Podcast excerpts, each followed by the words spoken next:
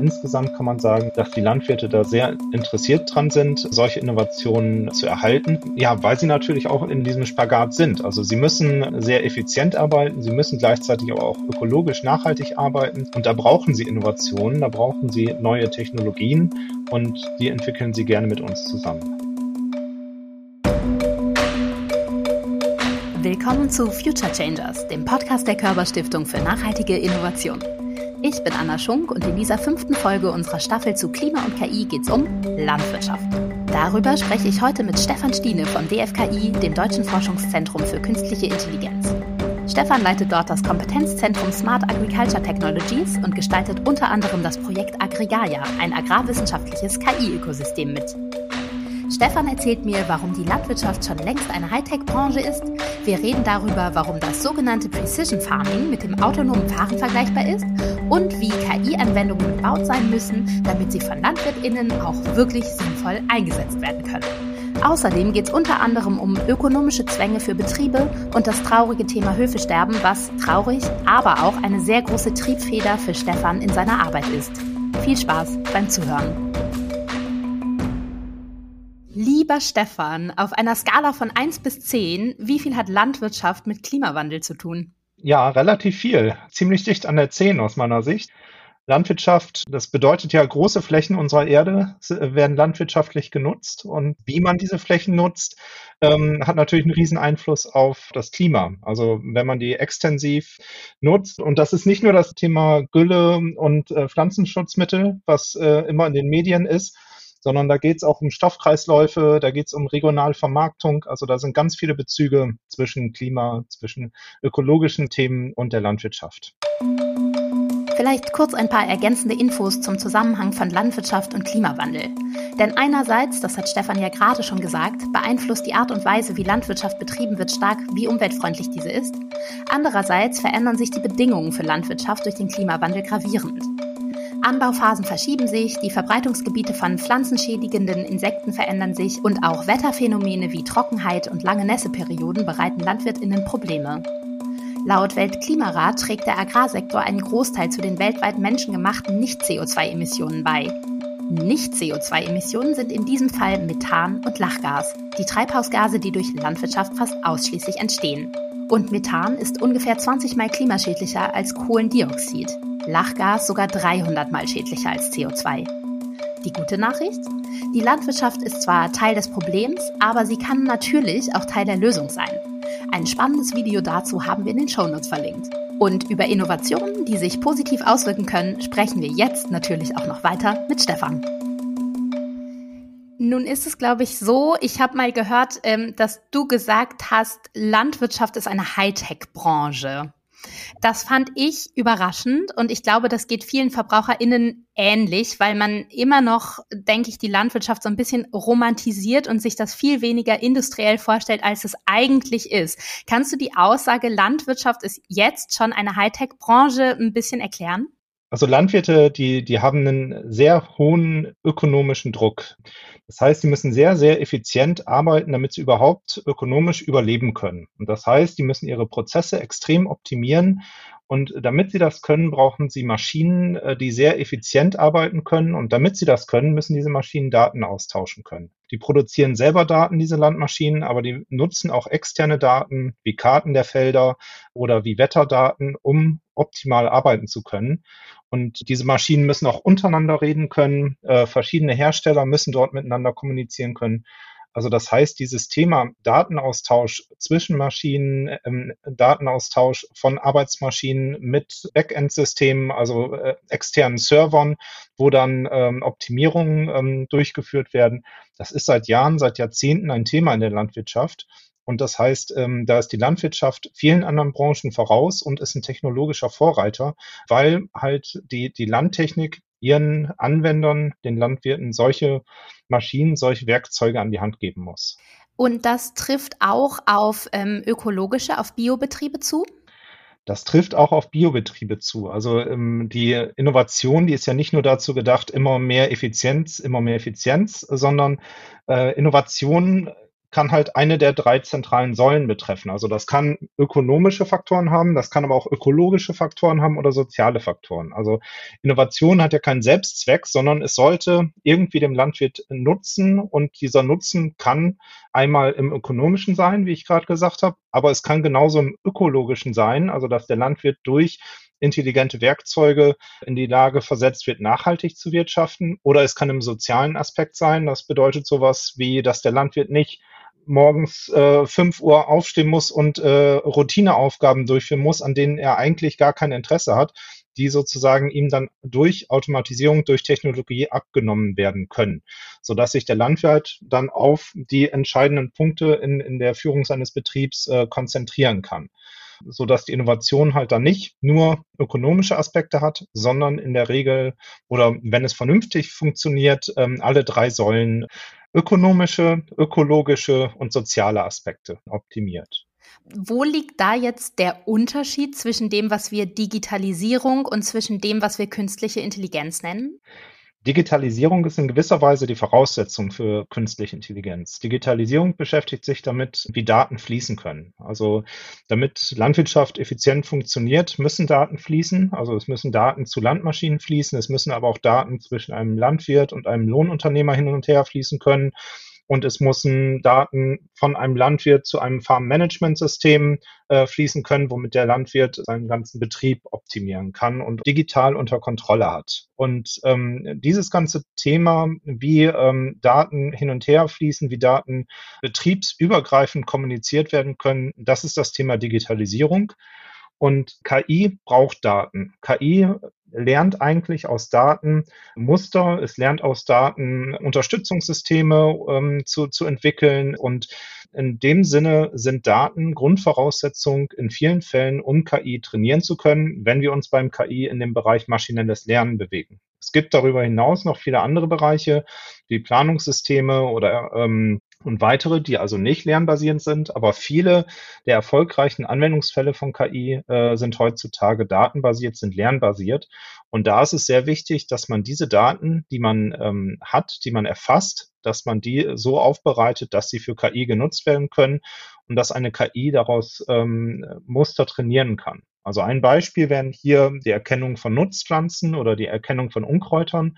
Das heißt, ähm, so eine KI, die braucht erstmal tausende Beispieldaten, wie eine Nutzpflanze aussieht, damit sie irgendwann mal dann in der Lage ist, diese Nutzpflanze auf dem Acker zu erkennen und dann auch von anderen Pflanzen, von, von Beikräutern zu unterscheiden.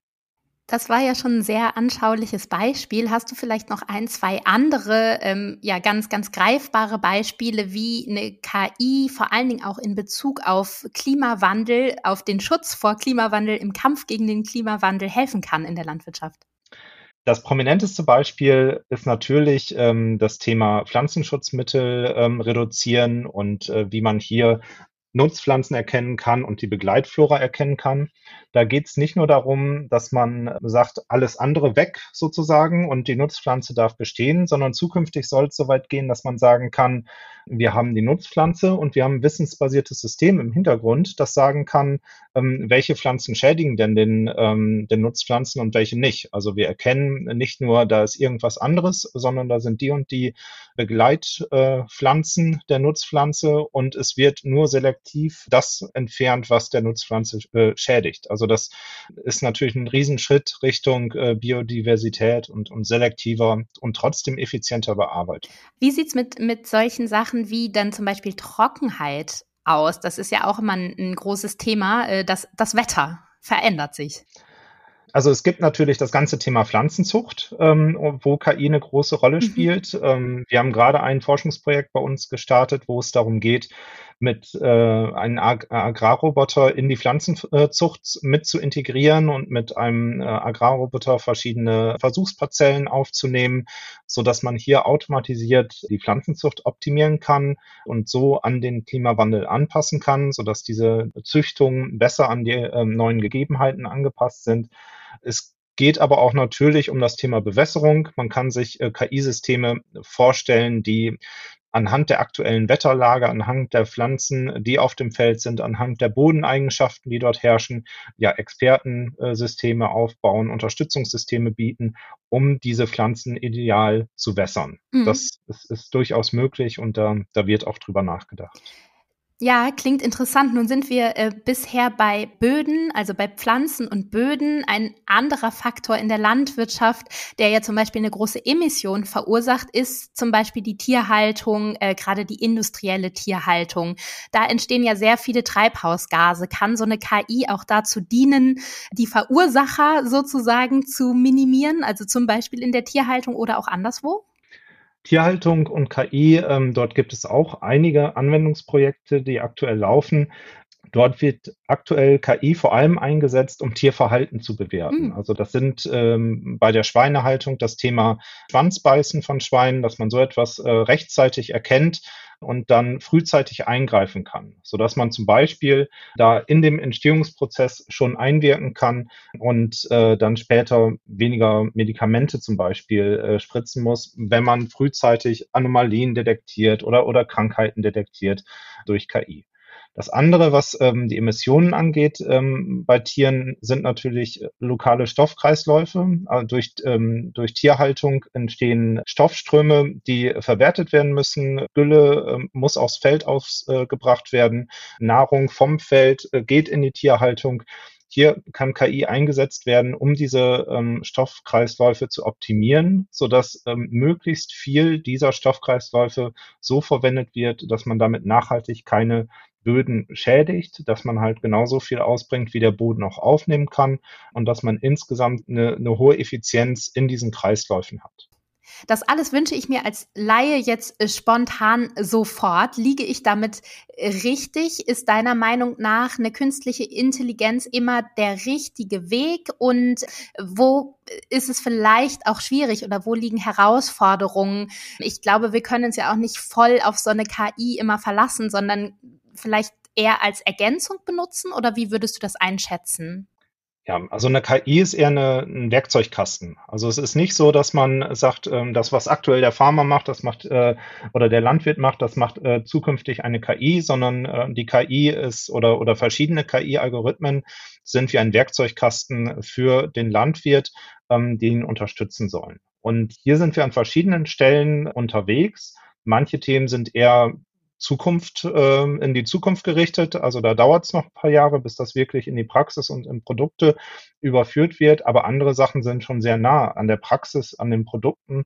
Dieses Thema Precision Farming, also äh, Landwirtschaft auf dem Acker, die bis runter zur, zur Einzelpflanze geht. Dort existieren erste Produkte und das wird auch immer weitergehen. Also das heißt, das ist ein, ein, fließender Prozess. Das ist ähnlich wie zum, äh, im Bereich autonomes Fahren. Also es wird immer mehr Assistenzsysteme geben, die den Fahrer unterstützen und irgendwann gibt es dann das autonome Fahren. Und ähnlich wird es auch in der Landwirtschaft sein. Wir haben ganz viele KI-Systeme, die den Landwirt unterstützen in unterschiedlichsten Situationen. Und vielleicht kommen wir dann irgendwann in der Zukunft auch mal zu autonomen Landmaschinen und Agrarrobotern. Wobei das nicht der erste Schritt sein wird. Wie in allen Bereichen ist ja auch dieser Bereich ein Thema, wo es sicherlich viel um Vernetzung geht. Ist die aktuell schon genug gegeben, beziehungsweise welche Bereiche sollten deiner Meinung nach noch besser miteinander kommunizieren, sowohl digital als vielleicht auch einfach face-to-face? face also Vernetzung ist ein sehr wichtiges Thema. Innovation in der Landwirtschaft, das ist ein interdisziplinäres Thema. Da müssen verschiedenste Fachdisziplinen miteinander reden, damit wir das hier in die Praxis bringen. Also das sind nicht nur wir, die sich mit äh, KI auskennen und, und KI trainieren, sondern natürlich sind das auch einmal die Praktiker, das sind die, die Landwirte, ähm, die, die eigentlich erstmal uns KI dann sagen müssen, was, was ist denn überhaupt notwendig, was brauchen wir? Also so, dass wir da auch nicht in dem, im Elfenbeinturm forschen. Aber da kommen dann dann auch noch andere Disziplinen dazu. Da kommt Jura mit dazu, also die ganzen rechtlichen Fragestellungen, Datenschutz und diese verschiedenen Disziplinen, die müssen einfach in Forschungsprojekten oder in Netzwerken gemeinsam an solchen äh, Themen arbeiten, damit das nachher auch eine Praxisrelevanz hat. Also wenn nur einer äh, oder eine Partei sozusagen an so einem Thema arbeitet, dann wird das Ergebnis nicht von der Praxis angenommen werden können, weil immer verschiedenste Aspekte dort zusammenspielen müssen. Und wir haben in Osnabrück ähm, das erkannt. Wir haben äh, in Osnabrück die Situation rund um Osnabrück haben sich historisch die ganzen Landtechnikfirmen oder viele Landtechnikfirmen angesiedelt. Dazu gehören Klaas, Krone, Amazone, Grimme, Kotte und weitere. Und äh, wir haben hier 2019 das Agotech Valley Forum gegründet. Das ist ein Netzwerk, in dem Forscher, die Hochschule und die Universität Osnabrück, das DFKI, ähm, mit diesen Firmen zusammenarbeitet und wir bringen dort gemeinsam Innovationen voran. Das heißt, das ist genau der, der Inkubator, den man braucht, wo so disziplinenübergreifend überlegt wird, welche Innovationen brauchen wir in der Landwirtschaft und wie gehen wir das gemeinsam an. Experimentierfreudige Landwirtinnen und die Tauglichkeit von Innovationen für die Praxis sind auch im sogenannten Experimentierfeld Agro Nordwest ein Thema. Agro Nordwest ist eins von insgesamt 14 Experimentierfeldern in Deutschland, die vom Bundeslandwirtschaftsministerium gefördert werden. Und dabei geht es darum, die Digitalisierung der Landwirtschaft voranzutreiben. Bei Agro Nordwest konkret um den landwirtschaftlichen Pflanzenbau. Mit technologischen Prozessautomatisierungen sollen Verbesserungen für wirtschaftliche, technische, ökologische und soziale Herausforderungen entwickelt werden. Alles mit dem Ziel, Produktionsverfahren noch umwelt- und ressourcenschonender zu machen. Und auch hier stehen die AnwenderInnen von Anfang an im Mittelpunkt und werden in der Entwicklung der Innovation einbezogen. Das Agrotech Valley, das Stefan eben erwähnt hat, ist am Experimentierfeld Agro Nordwest beteiligt. Das gehst du ja auch an oder geht ihr auch an mit eurem Projekt, heißt es Projekt oder auch Programm Aggregaia, richtig? Genau, das äh, Projekt Aggregaia, das ist ein großes Leuchtturmprojekt, was Anfang diesen Jahres gestartet ist. Das wird vom Bundeswirtschaftsministerium gefördert und ist ein Leuchtturmprojekt in der europäischen Cloud-Initiative Gaia X. Das heißt, wir beschäftigen uns in diesem Projekt damit, wie eine KI-Infrastruktur auf der Basis der europäischen Cloud-Initiative realisiert werden kann. Also Gaia X selber wird eine souveräne Dateninfrastruktur liefern, in der Daten unter europäischen ähm, Gesichtspunkten bezüglich Datenschutz ausgetauscht werden können und äh, das meinte ich ja eben schon mit Digitalisierung und KI. Aus dem Austausch von Daten folgt noch nicht direkt, dass man damit auch KI entwickeln kann. Und damit beschäftigen wir uns in Aggregaia, wie man auf so einer Basis eine KI-Plattform, ein KI-Ökosystem entwickeln kann, sodass hier herstellerübergreifend KI entwickelt werden kann. Weil das muss man auch immer sehen. KI wird nicht von einer Firma alleine entwickelt. In der Realität ist es oft so, dass da verschiedene Parteien zusammenwirken müssen. Also es gibt Firmen, die haben die Daten, dann gibt es Firmen, die können mit diesen Daten arbeiten, also eher so Data Engineers, die Daten sortieren, aufbereiten, labeln. Dann gibt's Firmen, vor allem auch viele Startups, ähm, die KI-Experten sind, also die die Algorithmen trainieren können. Und dann gibt's wieder Firmen, die die ähm, Verfahren einsetzen wollen, die das in ihre Produkte bringen wollen. Und diese Firmen brauchen irgendeine Infrastruktur, um zusammenarbeiten zu können und KI in die Praxis zu bringen zu können. Und das, habe ich das richtig verstanden, wäre denn Gaia X sozusagen als neues europäisches Google, Amazon oder Microsoft für den landwirtschaftlichen Bereich? Nicht ganz. Gaia X ist kein europäisches Rechenzentrum. Gaia X ist mehr ein Interoperabilitätslayer. Das heißt, Gaia X geht ähm, über diese ganzen Cloud-Anbieter drüber. Also Gaia X wird auch mit Microsoft, Google oder Amazon zusammenarbeiten können. Aber ähm, Gaia X sagt, jeder, der in diesem, äh, in diesem Netzwerk mitspielen möchte, von Cloud-Anbietern, von Anbietern von ähm, Rechenzentren, der muss ähm, sich den Spielregeln unterwerfen, die in dem Gaia-X-Netzwerk gelten. Das heißt, damit geht ihr dann auch gegen solche Probleme oder Herausforderungen wie eine Wissenshoheit und eine Kontrolle durch Großkonzerne zum Beispiel genau. aus? Es ist ja, es gibt ja dieses schlechte Beispiel von Monsanto, die zum Beispiel Daten sammeln und die Landwirtinnen haben dann gar nichts davon. Dem wollt ihr wahrscheinlich entgegengehen, hoffe ich. Genau, das ist äh, genau eine Triebfeder hinter äh, Gaia X, dass man in gewisser Weise eine Demokratisierung der Daten äh, dort ähm, realisiert. Es gibt auf europäischer Ebene den Code of Conduct. Das ist eine Regelung, die ähm, in, in den letzten Jahren entwickelt wurde, die sagt, die Daten gehören dem Landwirt als Erzeuger der Daten. Und es äh, gibt aktuell keine Infrastruktur, die diese Datenhoheit durchsetzt. Und Gaia X hat den Anspruch, hier eine, eine Infrastruktur auf die Beine zu stellen, die genau diesen Code of Conduct dann auch wirklich in die Realität bringt, sodass der Landwirt eine Datenhoheit erhält. Wie reagieren denn die LandwirtInnen darauf? Ähm, ich könnte mir vorstellen, dass ja durch das, was alles schon passiert ist, was du gerade beschrieben hast, eine gewisse Skepsis ähm, ja vorherrscht unter den LandwirtInnen. Ist dem so und wie äh, freudig aufgeschlossen stehen Sie euren Bemühungen gegenüber? Das hängt natürlich ganz vom individuellen Landwirt ab. Insgesamt kann man sagen, dass die ähm, Landwirte sehr innovationsfreudig sind. Also die, die Testhöfe, mit denen wir hier im Agrotech Valley zusammenarbeiten oder auch in den verschiedenen Forschungsprojekten, arbeiten sehr, sehr gerne mit uns zusammen, sind, sind hoch interessiert an neuen Innovationen und nehmen die gerne auf.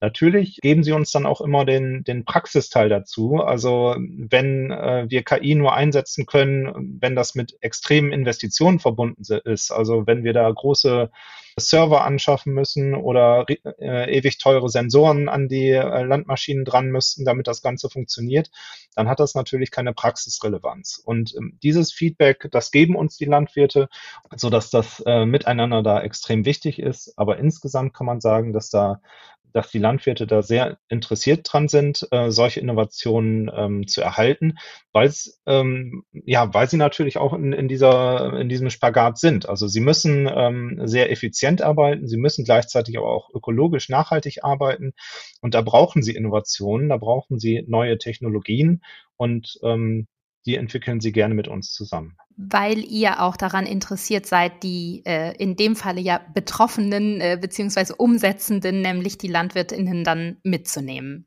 Also das Ganze, was wir machen, das muss vom Nutzen des Landwirts ausgehen. Sonst ähm, macht ja Forschung, Innovationsforschung dort keinen Sinn, weil ganz am Ende der Kette irgendwann muss es ähm, in der Praxis eingesetzt werden und dort in der Praxis muss es einen Mehrwert für den Anwender dieser KI-Algorithmen oder Automatisierungslösungen, die wir entwickeln, bieten. Sonst ähm, wird es nicht akzeptiert und sonst äh, lässt es sich auch nicht ähm, in Produkte überführen und am Markt etablieren. Ist es etwas, was der besondere Vorteil oder eine Besonderheit an eurer Arbeit für Agrigaia ist, dass ihr das äh, so denkt und da halt auch wirklich nah dran seid dann an dieser Praxis und der Praxisorientierung? Ich denke schon. In Aggregaia sind wir sehr anwendungsorientiert unterwegs. Das heißt, ähm, das Projekt ist so aufgestellt, dass wir eigentlich wissenschaftlich abgehangenes Zeug nehmen. Wir machen dort keine Grundlagenforschung, sondern wir sagen, das, was in der Wissenschaft in den letzten Jahren erforscht wurde im Bereich KI, im Bereich Agrarrobotik, das versuchen wir in die Praxis zu bringen. Dort äh, versuchen wir eine Infrastruktur zu bauen, dass das auch möglich ist, solche Verfahren in der Praxis ähm, zu, zu etablieren. Und das muss auch nicht teuer sein, weil durch Aggregaia und durch eine einheitliche Infrastruktur werden ja Anbietern von KI in der Landwirtschaft auch viele Probleme abgenommen, die sie sonst selber lösen müssten. Und dadurch wird es in unserer Vorstellung zukünftig auch möglich sein, solche KI-Verfahren deutlich günstiger anzubieten. Und das äh, könnte ich mir vorstellen, dass das ein wirklich wichtiger Aspekt ist, weil aufgrund der Geschichte der deutschen Landwirtschaft wahrscheinlich da wirklich niemand Bock hat, äh, nochmal so richtig doll zu investieren in etwas, von dem er nicht weiß, wo es hinführt, oder? Die Investitionsplanung in landwirtschaftlichen Betrieben, die muss natürlich berücksichtigt werden. Wenn man überlegt, welche ähm, Produkte entwickelt man ähm, auf Basis von KI, welche Randbedingungen haben ähm, solche Verfahren da sind natürlich die Firmen, äh, die beteiligt sind, äh, das ist deren Kerngeschäft. Also da haben die ein Auge für und die kennen auch alle ähm, die Landwirte, also ihre Kunden. Da redet man äh, miteinander und wägt gemeinsam ab, was bringt einen äh, großen Nutzen für den Landwirt und äh, welche Kosten kämen da auf ihn zu, so dass man dort insgesamt Lösungen baut, die erschwinglich sind und trotzdem einen großen Nutzen für den Landwirt haben. Stefan hat es schon mehrfach erwähnt. Der Einsatz von Technologie muss sich für die landwirtschaftlichen Betriebe rechnen. Denn die ökonomischen Zwänge, denen LandwirtInnen unterliegen, sind hoch. Zwischen 2007 und 2019 haben laut Bauernverband 17 Prozent der Höfe aufgegeben. Die Gründe dafür sind unterschiedlich.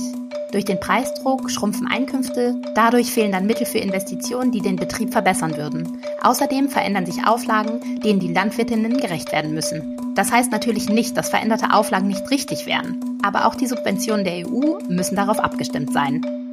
Wie sieht's denn aus mit Regulierungen? Findest du, dass eine politische Regulierung in welcher Form auch immer in Bezug auf äh, Daten und überhaupt in Bezug auf KI sein muss? Und wenn ja, wie könnte die aussehen und äh, wer bestimmt, wer vermittelt?